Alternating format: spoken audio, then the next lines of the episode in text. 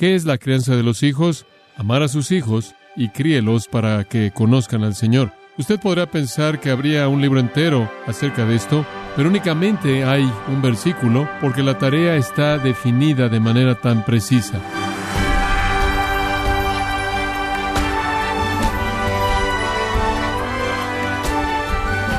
Le damos las gracias por acompañarnos en su programa Gracias a vosotros con el pastor John MacArthur. Muchos padres se sienten abrumados por la responsabilidad de criar a sus hijos, y más aún cuando se dan cuenta que depende de los padres para aprender sobre Jesús. Dios le ofrece un plan de enseñanza para sus hijos, y John MacArthur continúa con la serie La familia en Gracia a vosotros. La crianza de hijos no es difícil porque es cara, no es difícil porque toma tiempo, no es difícil porque lo distrae a usted de su meta personal, no es difícil porque lo distrae a usted de sus objetivos personales, no es difícil porque se vuelve tan complejo satisfacer todas las demandas. Realmente es difícil porque hay presiones tan pesadas por parte de la sociedad que nos rodea y presiones más pesadas que vienen desde el interior de la naturaleza de los hijos. Y hasta que entendamos eso, no vamos a entender en qué consiste realmente la crianza de los hijos. Y bajo el ataque de este mundo corrupto con sus ideas equivocadas, sus deseos equivocados, sus palabras equivocadas, sus obras equivocadas y sus actitudes equivocadas, los niños pueden convertirse en problemas severos para los padres y la sociedad. Ahora el mundo reconoce este desastre y el mundo dice, ¿qué vamos a hacer? Tenemos este problema tremendo con estos niños, están fuera de control, están enojados, ¿no es cierto? Hombre, tenemos una generación enojada. Escuche su música, vea sus películas, venganza, enojo, brutalidad, hostilidad. ¿Y con quién es con quien más enojados están? Sus padres, quienes los han frustrado. Exactamente lo que Efesios 6.4 dice que no hagan. Y los han hecho que se amarguen y se enojen. Entonces, ¿qué va a hacer el mundo? Bueno, todos los psicólogos se reunieron y se les ocurrió una solución, una solución que salió del infierno. La solución es que carecen de autoestima. Hombre, eso funciona muy bien desde un punto de vista económico. La gente va a pagar por venir para que usted les diga cuán maravillosos son realmente. Usted va a ganar mucho dinero haciendo eso. Dicen que el problema es, como puede ver, es que no tienen respeto propio de sí mismos no tienen un orgullo propio en sí mismos y necesitan verse a sí mismos como personas buenas, nobles, maravillosas. De hecho, necesitan amarse a sí mismos. Y entonces usted toma a todos estos jóvenes y les dice, tú simplemente necesitas amarte tal como eres, simplemente necesitas aceptarte como eres y necesitas simplemente sentirte bien por ti mismo así como eres y simplemente usted le acaba de vaciar gasolina en el fuego porque lo único que quieren es hacer lo que quieren a su manera, ¿verdad? Y usted simplemente les está diciendo que se justifican en hacerlo. El servicio de noticias Newhouse recientemente envió un artículo a los periódicos que suscribían a su servicio. El título era Nota California. Dejen la autoestima. Un artículo interesante. Esto es lo que dice. Ha estado de moda echarle la culpa de estos problemas a la baja autoestima, pensando que la gente que no se quiere a sí misma no tiene suficiente incentivo para quedarse alejado de los problemas. Pero eso está mal. Dice un psicólogo y profesor y autor que ha pasado muchos años estudiando las decisiones que toma la gente. El asunto es mucho más simple, dice él. Es cuestión de dominio propio. Él dice, el problema es que no saben cómo controlarse. Ahora, él se está acercando a la realidad, ¿no es cierto? El problema no es que necesitan más autoestima. El problema es que necesitan más control de sí mismos. Este autor y otros que están presionando al estado de California han concluido que cultivar el control de uno mismo va a ser más por usted que cualquier otra cosa y le ayudará a mantenerse alejado de los problemas. Hombre, qué tan obvio es eso. Si usted tiene control de sí mismo, usted se va a controlar a sí mismo. Usted no va a estar fuera de control. Entonces este psicólogo y profesor dice, y cito, si tachamos la autoestima y metemos el control de uno mismo, los niños van a estar mejor y la sociedad en general va a estar mucho mejor. Y yo estoy de acuerdo. Estoy de acuerdo, pero minimizan el hecho de que a todos se nos ha dicho que tenemos que alimentar nuestra autoestima y hacerlo sentirse bien acerca de todo. El artículo dice esto y creo que es muy interesante. Cuando usted ojea, por ejemplo, una revista de crianza de hijos que está de moda, por ejemplo, usted va a leer, tenemos que estar contentos con nosotros mismos antes de que tengamos la capacidad de darle verdaderamente a nuestros hijos. Oh, entonces los padres realmente tienen que estar trabajando en su propio orgullo también. Y después él dice, este es uno de los lemas filosóficos más claros del movimiento de autoestima, el vivir inmerso en ti mismo como altruismo. Entonces, ¿cuál es la respuesta? De regreso a Efesios 6. La respuesta, y vosotros, padres, hablándole realmente a ambos, padre y madre, no provoquéis a ir a vuestros hijos, lo cual hacen estas cosas, sino creadlos en la disciplina y amonestación del Señor. Ahora comencemos en el principio. ¿Qué es lo que usted necesita hacer para cambiar esto? Usted tiene este mundo externo que están enfrentando. Usted tiene esta corrupción interna a la cual se le permite hacer lo que quiere, ambos chocando en consecuencias trágicas. ¿Y cuál es su trabajo? ¿En qué consiste su trabajo? Su trabajo consiste en enseñarle a ese pequeño la ley de Dios y guiarlos al conocimiento de Jesucristo, ¿verdad? Usted es un evangelista en su hogar. En primer lugar y sobre cualquier otra cosa, usted es un evangelista. No es lo que usted le hace a sus hijos lo que los hace desviarse, es lo que usted no hace primordialmente. Entonces, ¿qué va a hacer? En primer lugar, los niños necesitan saber que son pecadores, necesitan saber de manera clara cuán profundo se encuentra arraigado el pecado en su naturaleza.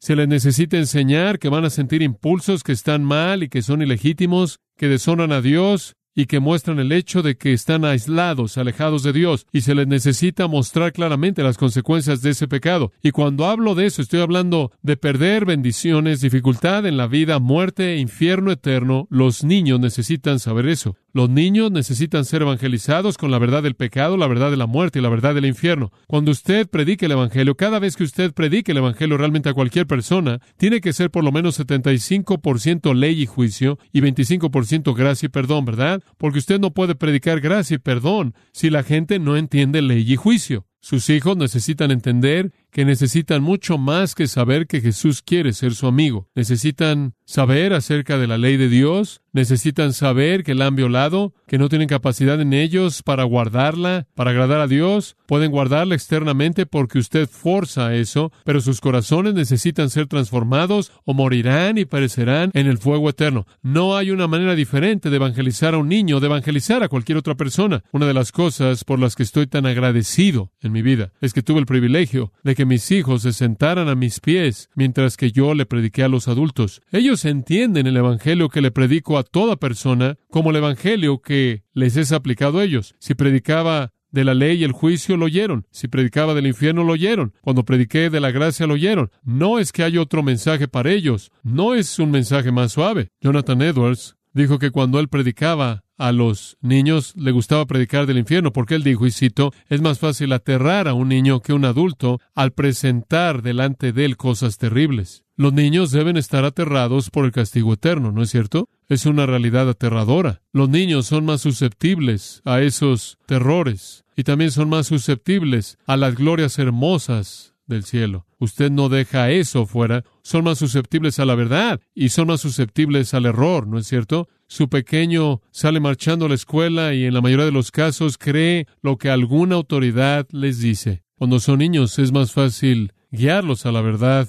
como lo es guiarlos al error. Sus hijos necesitan, sus hijos necesitan saber que Dios está enojado con el impío todos los días y eso los incluye a ellos él está enojado con ellos, Él está muy enojado con su pecado, y Él los va a castigar en el infierno si no son perdonados mediante la fe en Jesucristo. Necesitan entender eso. También necesitan entender que si confían en Jesucristo, sus pecados son perdonados y no necesitan temer, sino que pueden vivir con la esperanza y el gozo del cielo. Entonces la primera tarea de un padre es buscar de manera vigorosa la salvación eterna de sus hijos. Entonces guiar a sus pequeños a Dios es una tarea enorme, pero es emocionante. Debemos suavizar, debemos abreviar el mensaje cuando les enseñamos a los niños el Evangelio. No hay razón bíblica para hacer eso. Usted debe usar terminología que puedan entender. Usted debe ser muy claro y muy paciente al comunicar el mensaje. Usted no debe ahogarlos en un mar de palabras. Usted no debe aplastarlos bajo el peso de algún argumento pesado, complicado,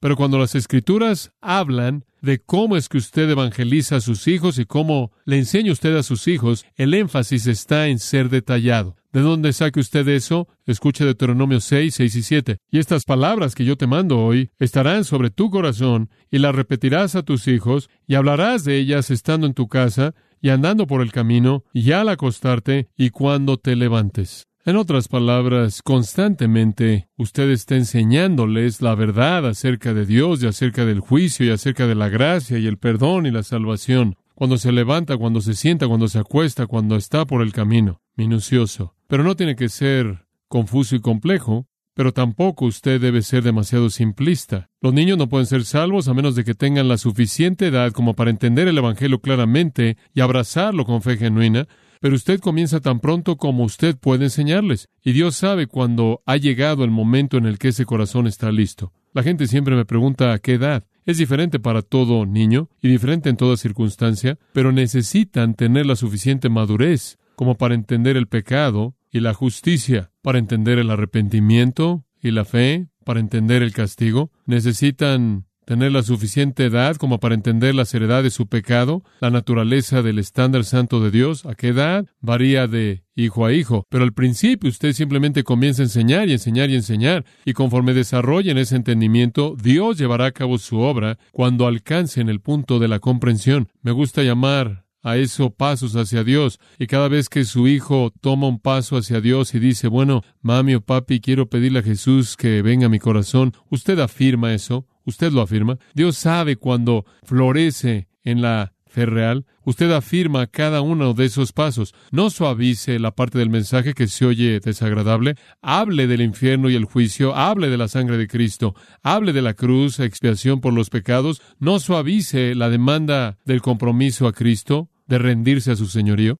Ellos necesitan conocer todo eso. Ahora, ¿qué les digo? ¿Qué especie de pasos secuenciales de información les doy? Permítame darle un pequeño bosquejo para que lo siga. Número uno, enséñeles de la santidad de Dios. Enséñeles acerca de la santidad de Dios. Enséñeles a temer a Dios, que Dios es un Dios santo, que no puede ver la iniquidad, que Dios no tiene pecado, no comete errores, que Dios nunca hace algo mal, ni dice algo mal, ni piensa algo mal. Dios es perfectamente santo. Comience con eso. No comience con Dios te ama y quiere ser tu amigo. Comience con el estándar santo de Dios. Yo soy Jehová vuestro Dios, consagraos vosotros mismos, por tanto, y sed santos porque yo soy santo, seréis santos porque yo soy santo. Levítico 11, 44 y 45 comience ahí, y muéstreles que Dios es absolutamente santo y que ha establecido un estándar absolutamente santo. Mateo 5, 48, sed pues vosotros perfectos como vuestro Padre que está en los cielos es perfecto. Y después pregúnteles si son perfectos como Dios. Ellos saben que no lo son. Debido a que Dios es santo, dígales que Dios odia el pecado. Dios odia el pecado. Éxodo 20, versículo 5. Yo, Jehová, vuestro Dios, Dios celoso soy, que visita la iniquidad de los padres sobre los hijos, hasta la tercera y cuarta generación de los que me aborrecen. Dígales que Dios está enojado con los pecadores. Él odia el pecado. Y dígales que los pecadores nunca podrán estar de pie ante su presencia. Salmo 1.5. El impío no permanecerá en el juicio. Entonces Dios tiene un estándar santo. Ahí es donde usted comienza. En segundo lugar, muéstrele su pecado. Muéstrele su pecado. Para que entiendan que han quedado cortos de ese estándar divino. Dígales que el Evangelio es un remedio para el pecado. Que el énfasis entero de las buenas noticias es que es un mensaje de perdón a una persona que de otra manera está condenada y que perecerá para siempre en el infierno. Dígales que Dios les dará perdón. Muéstreles eso conforme usted trata con ellos al establecer estándares, haciéndolos responsables a guardar esos estándares. Pero cuando demuestran tristeza y arrepentimiento actuando en perdón, hay muchas consecuencias de la redención, pero el asunto primordial es el perdón del pecado. Entonces usted debe mostrarle su pecado. Dice usted, ¿cómo haces eso? Bueno, usted puede hablar de pecados específicos, malas actitudes, palabras, mentiras, el no cumplir un deber que se les dijo que cumplieran, falta de respeto, deshonrar a sus padres, pero más allá de eso, hable del hecho de que todo en su vida, sin importar lo bueno que traten de ser, queda corto de un estándar perfecto y entonces son pecadores hasta la médula y en peligro del infierno. Dígales que no están solos, todo el mundo está en la misma situación, para que no piensen que usted simplemente los está tratando con algún tipo de actitud fea que los aparta en un mundo de personas amables como aquellas que no lo son.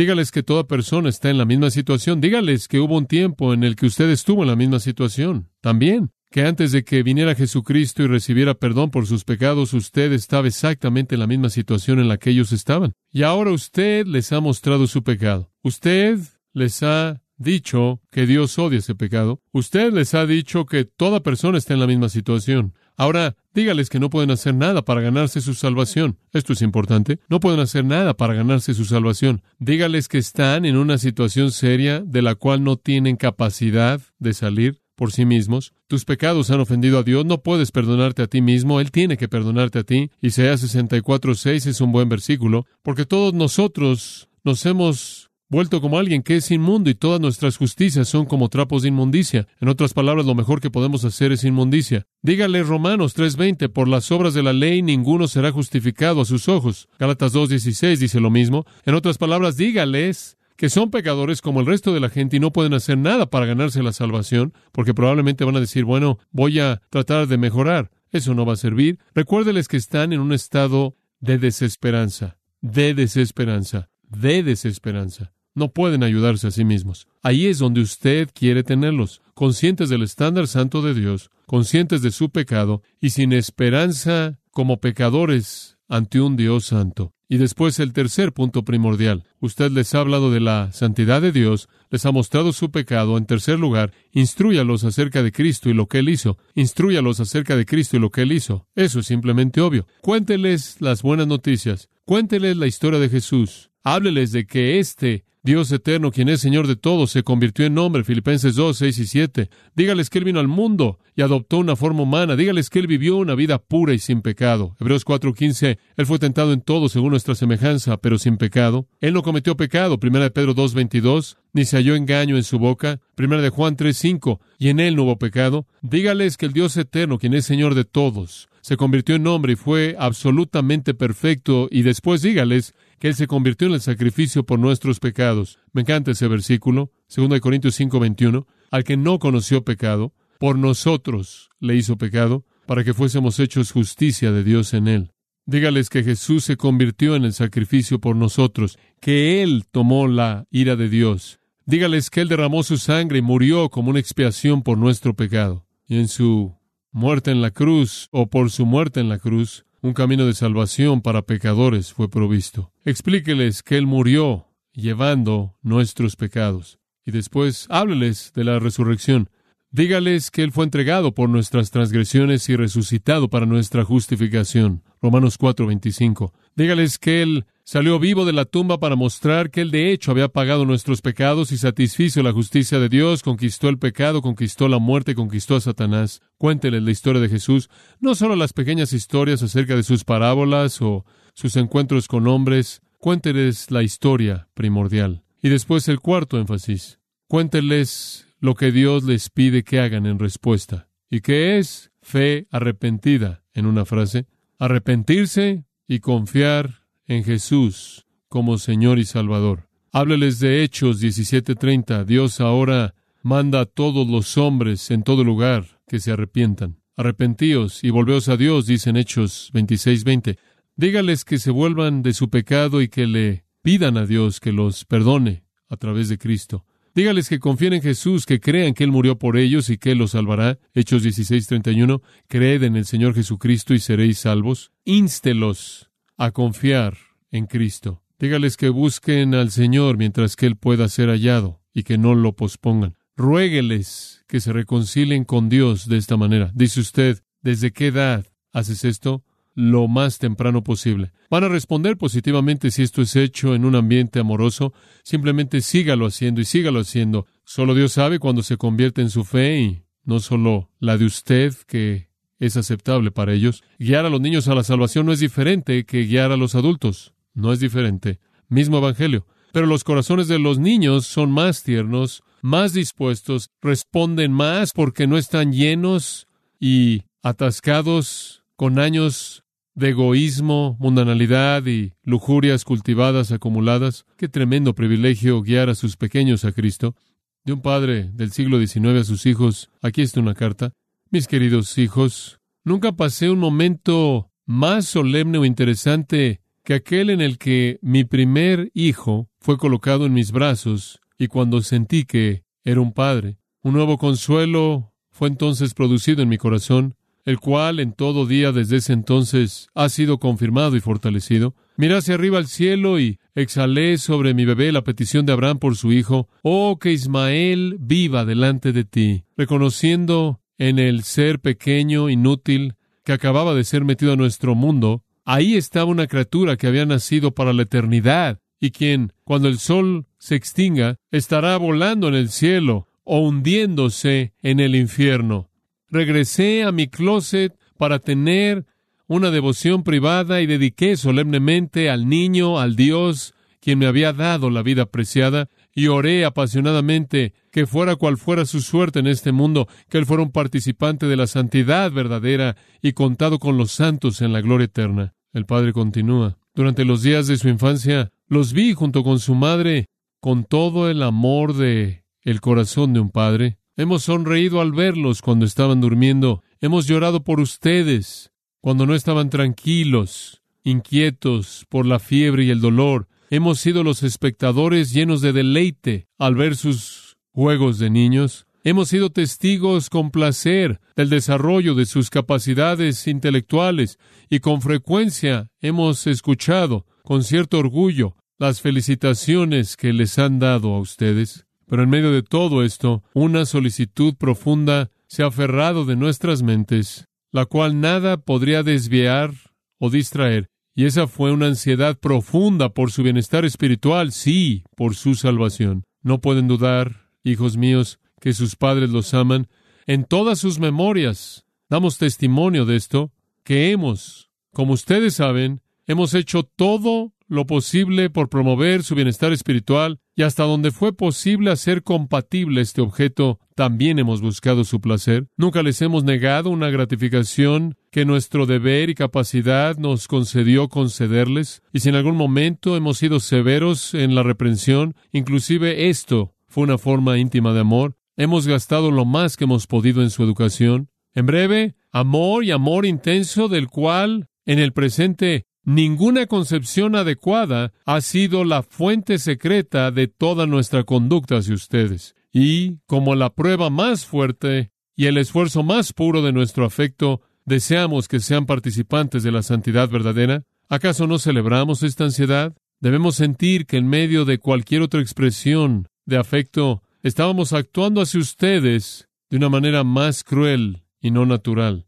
En otras palabras, lo que él quiere decir, si no nos sintiéramos de esta manera, nos sentiríamos crueles. El amor genuino desea y busca por los objetos en los que está enfocado los beneficios más grandes de los cuales son capaces de dar, y así como ustedes tienen una capacidad de servir y disfrutar y glorificar a Dios, ¿cómo podemos amarlos en realidad si no anhelamos por ustedes esta distinción más elevada y más santa? Debemos sentir que nuestro amor se ha agotado a sí mismo por lo trivial y ha descuidado los objetos de consecuencia inmensa, infinita y eterna si no hubiéramos concentrado todas sus oraciones, deseos y esfuerzos en su salvación personal. Casi todo padre, escribe él, tiene algún objeto que él desea sobre cualquier otra cosa para sus hijos. Nuestra ambición suprema para ustedes es esta, que sea cual sea la situación que ocupen, puedan adornarla con la belleza de la santidad, y cumplir sus deberes bajo la influencia de principios cristianos. Por mucho que deseamos que sean respetables en la vida, preferimos verlos en la situación más oscura, inclusive más insignificante, siempre y cuando fueran participantes de la santidad verdadera, en lugar de verlos en el pináculo más sublime del templo de la fama, el objeto de admiración universal, si al mismo tiempo sus corazones estuvieran destituidos del temor de Dios. Él continúa a decir, presentamos oraciones incesantes a Dios por la salvación de ustedes. Tan pronto como la razón amaneció, derramamos la luz de la instrucción religiosa en sus mentes, ni siquiera pueden recordar el tiempo en el que estos esfuerzos comenzaron. ¿Acaso no hemos instruido y advertido y amonestado y alentado a todos ustedes conforme les abrimos el camino estrecho que lleva a la vida eterna? ¿Cómo podemos soportar el ver a nuestros hijos escogiendo cualquier otro camino que aquellos de la sabiduría y cualquier otro camino que el de la vida?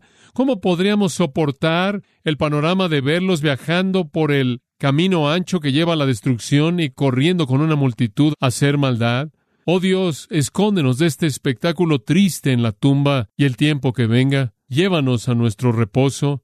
Sácanos antes de que jamás lleguemos a ver eso. ¿Cómo amargaría nuestros últimos momentos y plantaría en nuestra cama moribunda espinas el dejarlos en la tierra en un estado no convertido, siguiéndonos a la tumba, pero no al cielo? ¿O si fueran llamados a morir antes de nosotros, cómo podríamos estar de pie, observando, sin un rayo de esperanza, para animar nuestros espíritus miserables? ¿Cómo podríamos haber entretenido el pensamiento aterrador de que el mismo momento después de que hubieran pasado de nuestras atenciones amables, serían recibidos a los tormentos que no conocen ni fin ni son suavizados? Y así termina su carta. La tarea más grande que usted tiene es ser un administrador de sus hijos, es trabajar, orar, llevarlos a un conocimiento de Cristo. El punto en la crianza de los hijos no es controlar a sus hijos como un fin en sí mismo, sino llevarlos a Cristo. Después el Espíritu Santo los transformará en el interior, lo cual opera para neutralizar la presión del mundo y los impulsos de la depravación. Son sujetados en la obra del Espíritu en la salvación.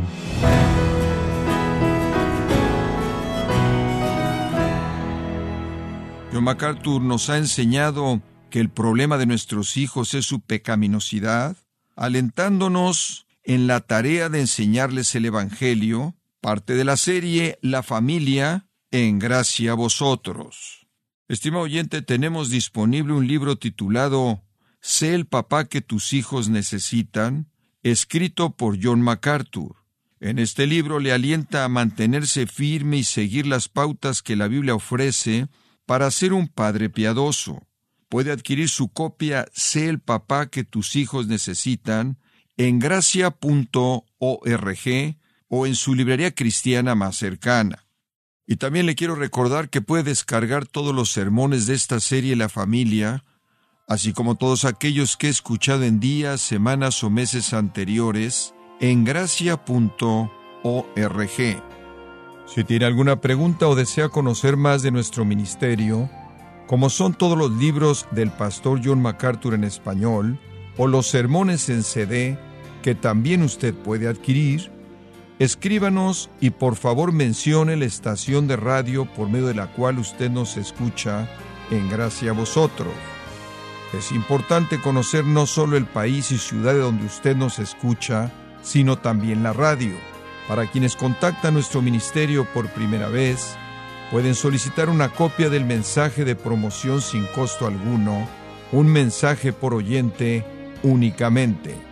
Si usted vive en los Estados Unidos o Puerto Rico, escríbanos a Gracia Vosotros, P.O. Box 4000, Panorama City, California 91412. O puede escribirnos a través del siguiente correo electrónico radio arroba gracia.org. En nombre del pastor John MacArthur, de nuestra asistente administrativa Jessica Fonseca, así como del personal, queremos darle las gracias invitándole para que nos acompañe en la próxima edición y juntos continuar desatando la verdad de Dios un versículo a la vez, en gracia a vosotros.